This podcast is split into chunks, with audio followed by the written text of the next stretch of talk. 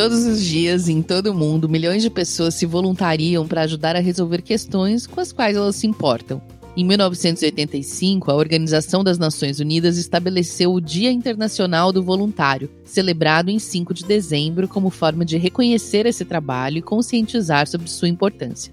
A própria ONU promove um estudo a cada três anos para medir em escala e o alcance do voluntariado em nível global e compreender as novas práticas desse tipo de atividade. E localmente, organizações da sociedade civil também buscam traçar um perfil dos voluntários e saber como engajar mais pessoas para participarem desse tipo de ação.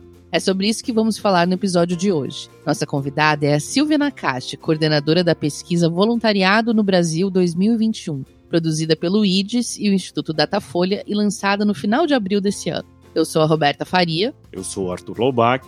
E quem é o voluntário brasileiro é o tema de hoje no Aqui, se faz, aqui se doa.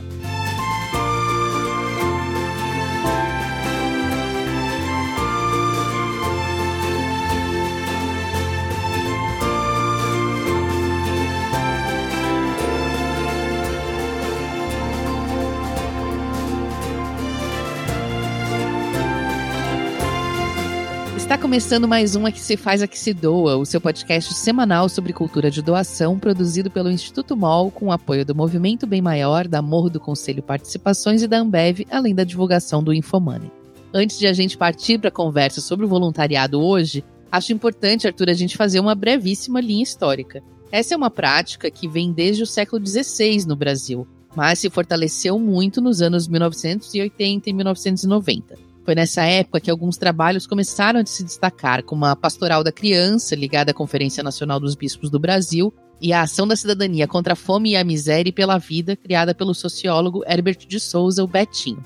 A turma com mais de 40 anos, como eu, deve se lembrar de ver as campanhas dessas organizações nas ruas e na televisão.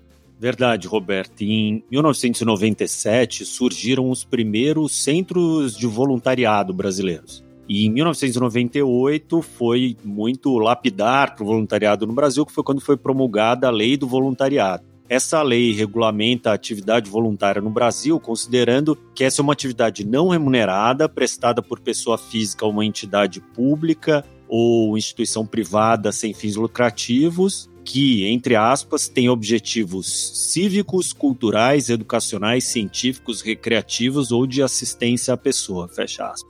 A mais recente pesquisa da ONU concluiu que o número de pessoas com 15 anos ou mais fazendo algum trabalho voluntário no mundo chega a 862 milhões de pessoas por mês.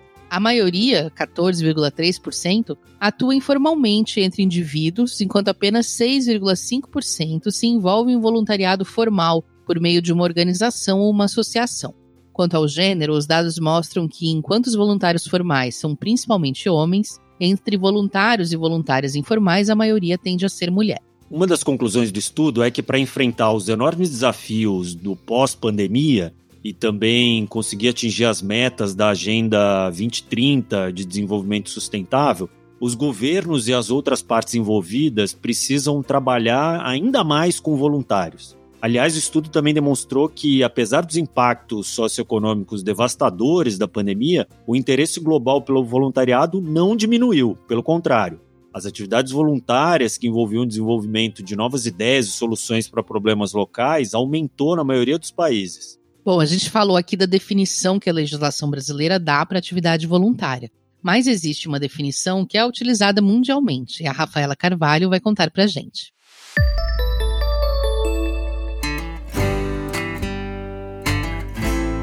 Bora para mais um glossário, pessoal? A palavra voluntário tem origem no latim. Ela significa aquele que age por vontade própria.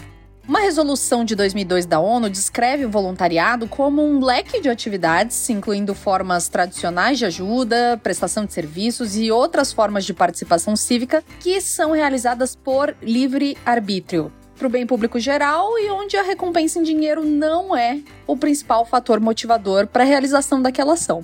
Essa é uma das definições mais usadas no mundo todo, mas a própria ONU reconhece que o voluntariado é um fenômeno social bastante complexo e que os valores culturais e comunitários de cada pessoa influenciam a forma como essa ação voluntária acontece. Mas uma coisa parece ser igual em todo lugar. Os voluntários são pessoas que doam o seu tempo, o seu conhecimento, a sua atenção e a sua energia em prol das causas em que eles acreditam. Outra coisa que é importante da gente dizer é que quando a gente fala desse tema, geralmente o foco está na contribuição que os voluntários podem fazer para a sociedade o que sem dúvida é o fator principal, né? Mas os benefícios para o voluntário mesmo também têm se tornado cada vez mais claros. Segundo uma pesquisa chamada Voluntariado no Brasil 2021, que foi lançada em abril pelo IDES e pelo Datafolha, quem faz trabalho voluntário também enxerga em si um crescimento pessoal, seja emocional, espiritual ou no exercício da cidadania. Vale lembrar aqui que o nosso entrevistado do episódio 37, o Daniel Moraes Assunção, fundador da plataforma de voluntariado Atados, diz que o voluntariado se trata de uma troca.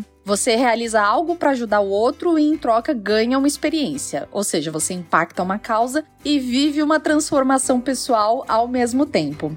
Da minha parte, eu tenho uma lembrança muito agradável de quando eu fui voluntária dando aula de português na escola onde eu estudava, quando eu ainda era adolescente. Eu me lembro até de um momento em que eu expliquei sujeito e predicado para um estudante do ensino fundamental, e ele olhou para a lousa depois que eu expliquei e ele disse: "Eu nunca tinha entendido isso até agora". E eu vivi essa realização, essa transformação pessoal que me marcou de fato. E você, já experimentou todos esses benefícios de ser um voluntário? Eu espero que sim, ou que você tenha vontade de fazer isso em breve. Eu sou a Rafaela Carvalho e toda semana eu te ajudo a desvendar um termo importante para a cultura de doação. Até a próxima! Valeu, Rafa! Bom, focando agora no Brasil, a Rafa falou da pesquisa lançada pelo IDES e o Datafolha, e um dos recortes é sobre o voluntariado corporativo. Segundo o levantamento, 15% dos voluntários realizam atividades organizadas por empresas e 58% deles são voluntários regulares. 68% dedicam mais de 5 horas por mês a esses trabalhos. A gente convidou a Raíza Martins Gomes, coordenadora do Instituto CIA, para falar um pouco sobre a experiência de 30 anos do programa de voluntariado da empresa. Lá, os colaboradores participam de ações com organizações sociais, coletivos, cooperativas, micro e pequenos negócios que trabalham a moda como uma forma de geração de renda e de transformação social. Eles fazem bazares, workshops, assessoria, ações que vão desde a mão na massa até um olhar mais técnico. Vamos ouvir a Raíza. A primeira coisa é pensar que o voluntariado é uma cultura e ela não é do dia para o outro que você vai fazer uma empresa tenha um grande engajamento. Mas, obviamente, existem ferramentas e maneiras de engajar, né, de, de mobilizar colaboradores. E olhando aqui para nossa experiência no instituto, uma das coisas que funcionam muito, né, algumas delas eu vou contar, mas uma delas é trazer o voluntariado para a agenda comercial, né, trazer isso para o calendário oficial, porque diante da correria do dia a dia e de outras prioridades dessa operação, que é normal em qualquer empresa, né, a gente entendeu que a gente precisava colocar no dia a dia, no calendário do colaborador. Outro mecanismo que a gente pensa que muitas outras empresas fazem é a questão dos comitês, dos grupos de afinidade, dos grupos de trabalho, que é reunir pessoas, né, um grupo de colaboradores, de preferência da forma mais estratégica, que são diversas áreas, diversos cargos, que possam mobilizar e ser capilaridades mesmo, né, e poder ramificar esse esforço de mobilização nas unidades, nas sedes, no nosso caso, nas lojas. Então, acho que os comitês de voluntariado, no nosso caso, a gente tem os conselhos de voluntariado funcionam muito bem aqui pra gente, tanto nas lojas de todo o Brasil quanto no próprio escritório da CIA. E por último, acho que, e também não menos importante, é o olhar da liderança, se comprometendo com essa pauta, se comprometendo com o exemplo, com a autorização mesmo, com a legitimação desse trabalho. A Raiza contou que antes da pandemia eles tinham uma média de 16% dos colaboradores de todo o Brasil engajados na atuação voluntária. Os critérios para avaliar o que é uma atuação voluntária são bem rígidos. Não se contabiliza doação, por exemplo, só atuação mesmo, comprovada e verificada. Durante a pandemia, a queda não chegou a 50%, mas foi um impacto, claro, já que tudo que estava sendo feito teve que ser repensado, né? inclusive sair de casa. Ela também falou para gente sobre os aprendizados, não só nesse momento, mas em três décadas do programa. Ao longo desses 30 anos. Foram muitos os aprendizados, né? Continuam sendo. Muitas coisas mudaram. A realidade do Brasil mudou, a realidade da empresa, né, da CIA mudou e o perfil também é normal de quem trabalha aqui. Então, claro que cada programa de voluntariado ele é um programa e responde naquele ano, né, e responde àquele perfil e aqueles desafios daquele momento. Acho que a gente segue olhando sempre para o voluntário como a nossa maior força, né, no programa reconhecê-lo, motivá-lo, agradecer é sempre muito importante. Outro aprendizado forte é a questão do olhar estratégico para o voluntariado, entender ele como uma ferramenta e como um meio de alcançar objetivos estratégicos, programáticos e traçados sob a perspectiva da empresa também, né? Sendo o voluntariado uma grande maneira de fortalecer a equipe, de desenvolver colaboradores. Eu acho que outro grande aprendizado nosso do Instituto também é apostar também na qualidade da entrega e o impacto do voluntariado e não só na quantidade, que é um indicador muito perseguido nos programas de voluntariado, mas a gente sabe que a entrega final, olhar para o que a comunidade recebe, é muito importante. Então acho que esses são os principais aprendizados de muitos que a gente ainda segue tendo. A Raíza falou sobre o voluntariado como uma forma de fortalecer a equipe e de desenvolver pessoas. E olha só, 99% das pessoas que responderam à pesquisa Voluntariado no Brasil 2021 concordam que o trabalho voluntário leva as pessoas a conhecerem outra realidade. 97% entendem que é um processo transformador e 96% acreditam que essa atividade inspira a ser uma pessoa melhor. Só vantagens. Bom, a gente se cansa de falar disso, né? E vamos continuar falando para sempre. Inclusive, nosso primeiro episódio aqui teve o tema Quem doa é mais feliz, né, Roberto? E eu quero trazer mais alguns pontos de destaque do estudo. Primeiro é que 56% da população adulta do Brasil diz fazer ou já ter feito alguma atividade voluntariada durante a vida. Para ter uma ideia, em 2011 esse número representava 25% da população. Então foi 25 para 56. 34% dos entrevistados agora disseram estar fazendo algum tipo de voluntariado no momento da pesquisa, 2021 o que representa cerca de 57 milhões de brasileiros acima de 16 anos. E em 2011, esse número era de 11%. Baita salto! E tanto a quantidade de pessoas envolvidas com voluntariado aumentou, quanto as horas dedicadas. Em 2011, a média de dedicação por pessoa era de 5 horas mensais. Já em 2021, esse número passou para 18 horas mensais. E com relação ao perfil, devem estar pensando sobre isso agora. 51% são mulheres, 48% homens e 1% não declarou ou declarou outras respostas, né? 40% se encaixam na faixa etária entre 30 e 49 anos, 50% têm um ensino médio completo ou superior incompleto, e um dado interessante é que a renda familiar mensal de 39% dos voluntários declarados na pesquisa é de até dois salários mínimos. Ou seja, né, nem falta de dinheiro, nem falta de tempo podem ser desculpas para não ser voluntário. Porque a gente está vendo aqui que o perfil mais popular de voluntário é justamente as pessoas numa fase de vida que concilia trabalho, família, criança pequena e ainda sem uma grande renda de folga, né? Bom, acho que agora a gente deve chamar a nossa convidada, porque ela, como coordenadora da pesquisa, vai poder ajudar a gente a entender outros dados bem importantes.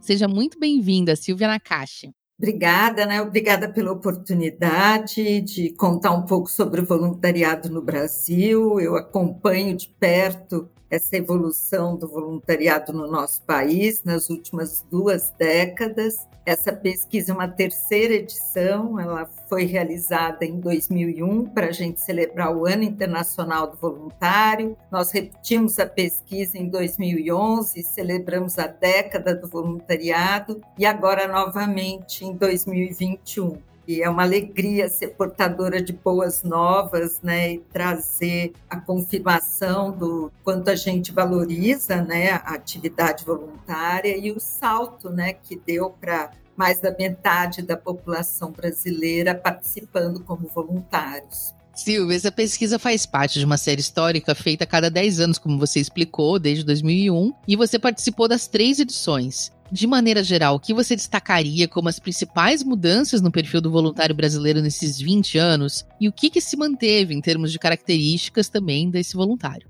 Eu não coordenei a pesquisa os três anos, mas estive junto, né, coordenando essa última edição, estive junto nas outras duas, né? Em muitas características, talvez o perfil não tenha se transformado tanto, né? A gente ainda apresenta este ano de 2021, né, que foi realizada a pesquisa, um equilíbrio muito grande entre a questão de gênero, homens e mulheres participando como voluntários, 51% das mulheres ainda são a maioria, 48% de homens. A faixa etária também ficou muito próxima do que a gente registrou na última pesquisa em 2011. É uma faixa etária interessante porque fica ao redor dos 43 anos, quer dizer, uma fase da vida que as pessoas estão ativas, trabalhando, estudando com suas famílias, com suas atividades pessoais. Então, mostra que o voluntariado não é uma coisa que talvez em 2001 a gente visse essa diferença, uma coisa para depois, né? Quando os filhos saírem de casa, quando eu me aposentar, né? Que associava muito mais a questão do feminino e do idoso, né? Da pessoa mais velha fazendo trabalho voluntário. Agora, tem algumas coisas que ela se distingue bastante, né? O olhar para os públicos beneficiados, então, quanto esse voluntário tem um olhar muito mais amplo para onde ele pode atuar, então aparece um grande destaque para famílias, público em geral e inclusive para pessoas em situação de rua, alguns públicos inclusive onde havia um certo preconceito de participar e ajudar, né? Também aparece a questão da causa animal, de proteção animal, que certamente nenhuma das outras duas edições a gente teve esse destaque, e também da pessoa com deficiência. Talvez né, o que mais nos surpreendeu foi a questão desse salto né, que se deu na quantidade de pessoas fazendo o voluntariado a pergunta que a gente fez, a pesquisa aconteceu em duas etapas quantitativas. Uma primeira com a população em geral, a gente tem um estudo, inclusive, dos não voluntários, que vale a pena depois explorar né, no site da pesquisa. Mas a primeira pergunta era entender quem tinha feito ou estava fazendo voluntariado no Brasil. Né? E a gente sai de 18% em 2001 para 25% em 2011 e chega a 56%. Então, pessoas que já tinham tido, né, na última década, algum contato com o voluntariado. E aí o número né, redondo de quem estava em atividade fica nos 34% da população. E aí a gente fala desses 57 milhões de brasileiros fazendo trabalho voluntário. E isso é um salto muito grande. Certamente bastante impactado pela pandemia, mas também por acontecimentos que a gente viveu na década e que foram impulsionadores, inspiradores, facilitadores para o voluntariado. Né? Na última década, nós vivemos alguns eventos esportivos, culturais, religiosos, ambientais, que fizeram um grande chamamento para a prática do voluntariado, né, para as pessoas participarem como voluntários. Nós tivemos as questões de situações emergenciais e humanitárias graves, né, e até ambientais, provocadas ou não, né, mas que também fizeram essa chamada para o voluntariado e, obviamente, né, o impacto da Covid. Então, acho que tudo isso contribuiu para esse grande salto né, da participação.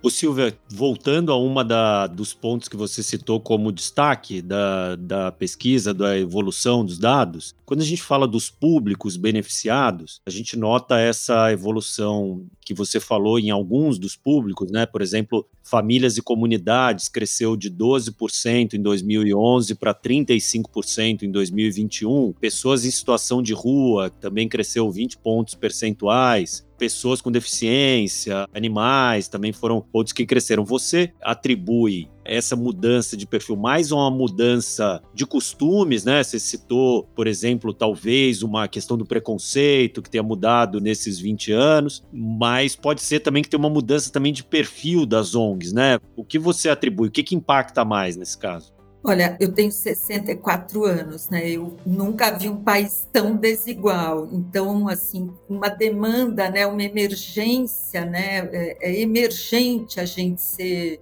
generoso, gentil, cuidar do outro, né? Então, eu acredito que essa tensão, né? 41% no público em geral, 35% em famílias e comunidades e 25% em pessoas em situação de rua, é essa situação aos nossos olhos, né, de gerar um desconforto e as pessoas realmente se mobilizarem para fazer alguma coisa. E a pesquisa mostra isso também, Arthur. Ela mostra que houve uma mobilização muito, uma, uma questão, uma proatividade muito individual. Né? As pessoas até, e talvez por um lado, eu que atuei durante 15 anos no Centro de Voluntariado de São Paulo, em que a gente orientava e falava demais sobre gestão, né, a profissionalização na gestão de programas de voluntariado, a gente percebeu que as iniciativas foram muito mais sem essa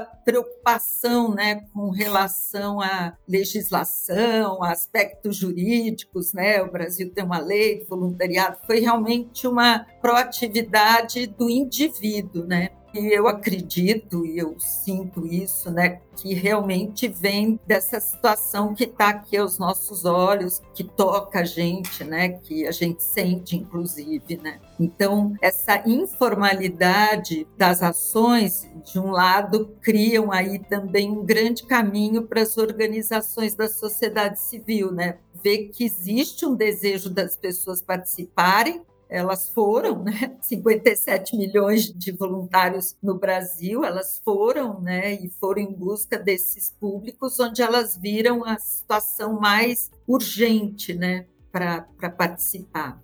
Silvia, mesmo antes da Covid, a gente sabe que a retenção de voluntários é sempre um desafio para as organizações, né? Tanto que muitas acabam exigindo que o voluntário, o candidato a voluntário, faça um curso de formação ao longo do tempo para provar que vai conseguir se comprometer de fato antes de entrar na instituição. Pensando também na pandemia de Covid, né, que 47% das pessoas que responderam à pesquisa disseram que passaram a fazer mais ações voluntárias e 81% concordam que aumentou o interesse de fazer isso nesse momento. Como que você acha que vai ser o cenário a partir de agora, né, com depois que a pandemia acabar? As pessoas que fizeram trabalho voluntário nesse momento vão continuar? Como vai ser essa retenção? Então, nesse perfil da informalidade, que ele, pela nossa pesquisa, né, porque acho que apenas 18% assinou termo de adesão e a gente tinha um número, acho que mais de 70%, ao redor de 70% não, não tinha conhecimento da lei do voluntariado, essa informalidade mostra um engajamento, como eu falei, do indivíduo, né, da pessoa pela solidariedade, pela cidadania, participação cívica, etc. Então, cabe aí aonde eles estiveram, né, em projetos, causas ou organizações ou espaços públicos, inclusive, onde os voluntários acabam atuando também, fazer essa reflexão, né? Como eu vou fazer para reter. Quando a gente pratica o voluntariado e se sente impactado, né? Porque ele é uma experiência que é transformadora para quem faz, para quem promove, para quem recebe, né? E talvez até para nós que realizamos até mais, né? A gente sempre sente que a gente recebeu muito mais do que ofereceu. Eu tenho certeza que esse número mostra um grande impacto da pandemia. Quem dera a gente possa repetir a pesquisa no espaço menor, né, de tempo, mas eu acho que a gente vai ter uma mudança de comportamento que as pessoas perceberam que não é responsabilidade de ninguém, né? não, não adianta eu jogar responsabilidade, mas é de cada um. E aí é em tudo, né? É no ato de doar, né? Seja doar recursos financeiros, materiais ou tempo, que é o recurso, né? Talento, energia, que é o recurso que o voluntário compartilha. Eu acho que essa consciência não vai desaparecer, não será para todos. A vida vai às vezes se encaixando numa nova rotina, né? Que nós estamos também, né? Nos adaptando. Mas o voluntariado ele não, ele paralisou na aquele instante, depois ele se reinventou, né? Ele foi para o voluntariado online, ele foi para as lives nas casas de idosos, ele foi para as visitas ao leito nos tablets, ele foi para as mentorias para empreendedores e jovens, né? Seja para manter na escola, seja para gerar renda, né? Então ele foi se reinventando. Então esse modelo ele vai permanecer.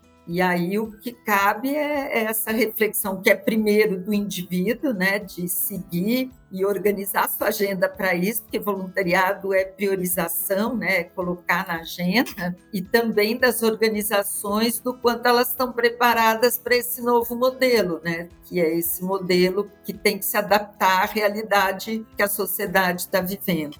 E falando em cultura, Silvia, é um dado interessante quando a gente compara 2011 com 2021, é que a gente notou que a faixa etária de 30 a 49 anos se manteve, né, proporcionalmente no quanto se dedica ao voluntariado. Mas o que é interessante é que a faixa etária de 16 a 29 diminuiu a dedicação ao voluntariado e a com mais de 50 aumentou. Eu, sem o compromisso aqui que, que você tem de dar respostas definitivas, eu sou pitaqueiro aqui, eu diria que tem, de alguma forma, uma influência, eu acho, geracional aí, né, da tecnologia, talvez nos mais jovens, né? Tem uma crítica que a gente vê nos nossos próprios funcionários e tudo que é uma dificuldade maior de levar os ideais e os talentos à prática, talvez tenha alguma coisa assim, né, dessa distância que a tecnologia impõe. E entre os mais velhos, daí eu trago um caso da minha família mesmo, minha mãe é uma voluntária bem dedicada há muitos anos, é uma percepção de que isso é bom para as pessoas nessa faixa faixa etária, principalmente quando estão se afastando da atividade profissional e tudo, o voluntariado vem ocupar um lugar de ocupação e satisfação ali, que passa a ser muito importante na vida, no que talvez até responda por essas horas fixas aí que são dedicadas né, ao voluntariado. Mas enfim, queria passar a palavra para você e não ficar nos meus pitacos só.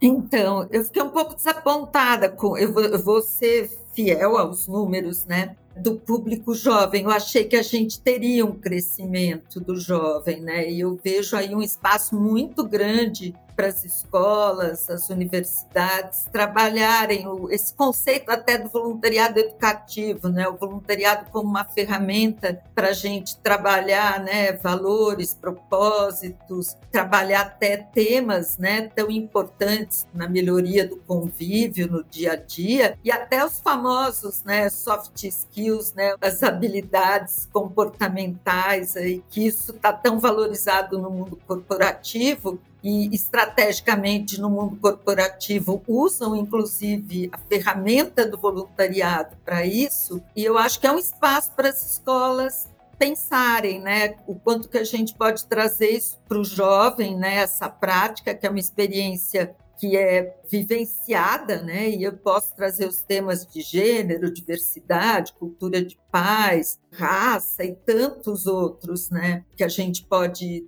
trabalhar, né? As questões ambientais tão sérias, tão urgentes também no nosso dia a dia e trabalhar isso usando o voluntariado como uma ferramenta, né? A gente tinha ficado muito feliz em 2011 porque o jovem tinha aparecido, né, como um protagonista também no voluntariado e diminuiu, né, agora em 2021. Com relação à questão do idoso, a pessoa um pouco mais velha, né, praticando voluntariado, uma das questões que também aparece como uma atividade voluntária que as pessoas fizeram é uma questão que também está muito urgente no nosso dia a dia, que é a questão da saúde mental, né? Então, na saúde mesmo, né, o ser humano na sua integridade, e foi uma faixa etária que foi bastante impactada com o isolamento, né? Então, a prática do voluntariado me faz ter relacionamento, me faz trocar minhas experiências e práticas do dia a dia com outras pessoas, né? Então, é uma experiência que não existe contraindicação. Em todas as faixas etárias, ela vai trazer um ganho para o ser humano. Né? A própria socialização dos grupos de voluntários, né, ela tem esse poder, né, de pôr a pessoa em atividade, né, em produção, que é o que a gente quer, né, enquanto a gente tem a saúde e essa saúde física se equilibra, né, com a minha saúde mental. E Silvia, para terminar, uma última pergunta aí, também olhando para os seus anos coordenando o centro de voluntariado. Como que as organizações sociais podem engajar mais pessoas, trair gente nova, para na próxima edição dessa pesquisa a gente continuar vendo um crescimento positivo? Uma coisa que a gente sabe que historicamente, né, as igrejas, as organizações religiosas são a grande porta de entrada para o voluntariado. Mas como as organizações não religiosas, né, as USCs de outras áreas podem aprender, o que elas podem aprender para poder trazer voluntários também para um outro lado do terceiro setor? Eu acredito que a primeira lição de casa né, das organizações é saber exatamente para que ela quer o voluntário, né? Aonde, o que ele vai fazer, que horas, e também alinhar muito as expectativas, né? esclarecer muito quais são os direitos, os deveres, os pré-requisitos para participar, né? Os benefícios ou não que tem, esclarecer, né? Nós das organizações da sociedade civil, a gente tem um, uma linguagem própria, né? E que muitas vezes não atinge a população. Não adianta eu dizer, ah, eu sou um SAICA, ou eu sou uma ILP, e a pessoa que está do outro lado, ela não compreende, então ela não se identifica. Então a gente precisa transferir essa linguagem para uma linguagem que comunique, que as pessoas olham e falem: nossa, nesse espaço, fazendo isso, eu me reconheço, né? E tenho o prazer de contribuir, seja como um doador, né? De tempo, recurso ou recurso financeiro. Então, ele tem que se identificar com isso. E a gente vive um momento, né? em que as pessoas querem muito, além do seu trabalho, do seu relacionamento familiar, elas, independente de qualquer questão uh, religiosa, elas querem demais se identificar muito bom, Silvia. Muito obrigado. De nosso tempo está apertado aqui e a gente ainda quer passar para a segunda parte aqui, que é falar um pouco sobre cultura de doação e da sua relação com ela. É a nossa rodada relâmpago. Perfeito. Então vamos lá, primeira pergunta. Silvia, qual foi a sua doação mais recente? Eu dou mensalmente para Vagalume, então é a associação que eu compartilho. Também sou voluntária. E qual é a sua causa do coração, Silvia? Educação. O Silvio, o que você doa que não é dinheiro? Eu dou recursos materiais, roupas, alimentos e dou meu tempo como voluntária. Agora eu queria que você citasse uma organização ou um projeto que você admira ou que apoia e que mais gente deveria conhecer. Meu coração é Vagalume, né? Não sei se todos conhecem, a Associação Vagalume atua com as bibliotecas comunitárias na região amazônica, né? Na Amazônia Legal brasileira. E é, um, é a minha organização muito do coração, porque nós temos quase 900 voluntários. Então é mágico, né? Abrir a biblioteca, o acervo muito bem cuidado, os mediadores de leitura acontecendo em comunidades quilombolas, ribeirinhas, em comunidades indígenas, né? E tudo, né? Com voluntários. Então é a minha organização do coração e eu tenho a honra e a alegria da confiança deles de poder ser conselheiro e voluntário. Excelente indicação. E última pergunta, Silvia, quem você já convenceu a doar, se você convenceu alguém a virar um doador ou uma doadora, e se você fez, qual foi o segredo, né? Qual é aquele argumento assim inescapável? Olha, vou dizer que a gente fez uma campanha grande no ano passado de produtos de higiene bucal, porque eu tenho uma gêmea que é dentista, e vou dizer que nós conseguimos a doação de amigas e amigos, mas foi na pressão. Não foi fácil, não foi na argumentação. A gente também usa essa tática. Foi na pressão, é assim, é tem que doar e não tem argumento, não existe a possibilidade do não. Muito bom. Captação de recursos da vida real, né, Silvia? É assim mesmo. Muito bom, querida. Foi demais essa conversa. Muito obrigada por ter vindo. Imagina, eu agradeço enormemente. Foi muito bom. Muito legal essa conversa. E a pesquisa tem muitos outros dados super interessantes, importantes de se analisar, os recortes regionais, a parte do voluntariado corporativo. Então vai lá no site pesquisavoluntariado.org.br para baixar o relatório completo. E agora vamos chamar a Duda Schneider, e quando a gente chama Duda Schneider, você já sabe o que, que vem, né? É o Merchando Bem.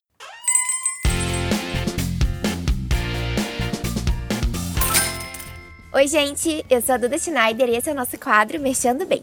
A solidariedade chegou no esporte paralímpico com a campanha We Change Together, que tem como embaixadora a medalhista paralímpica de vôlei sentado, Luísa Fiorese. A iniciativa é uma collab que reúne as marcas We Nuts, Foodtech Plant Based e Shop Together, que lançaram uma sandália fashion inclusiva em parceria com a Change Together. A sandália é inspirada no estilo da atleta, que preza sempre pelo conforto e pela descontração. Os modelos são coloridos e pensados para melhor se adaptar ao pé. O produto surgiu da ideia de algo único que pudesse gerar um ponto em comum entre os públicos: admiradores de um estilo de vida saudável e os apaixonados por moda. E o lucro da venda será revertido para o grupo de apoio aos portadores de câncer de Cachoeiro de Itapemirim. O item, que tem edição limitada, já está disponível para compra na plataforma Shop Together. Só acessar o site www.shop2gather.com.br. Corre para garantir a sua, já que é limitada. Por hoje é isso, pessoal. Espero que tenham gostado e até a próxima. Arthur, tem um cruzamento interessante entre as duas pesquisas que a gente falou aqui hoje. Como a gente comentou no começo do programa, o relatório da ONU reforça uma recomendação que vem dando desde 2015, que é a importância do voluntariado para que os países consigam atingir as metas dos 17 Objetivos de Desenvolvimento Sustentável. Mas a pesquisa identificou que 70% dos brasileiros não conhecem esses ODS, que são uma série de metas para combater a pobreza, melhorar a educação e promover práticas ambientalmente sustentáveis até 2030. Pois é, daí a gente chega num tema que realmente é profundo aqui, né? Eu não sei como que é isso em outros países, como que é o entendimento das ODS, se a população geral conhece, mas no Brasil definitivamente o grande público não conhece.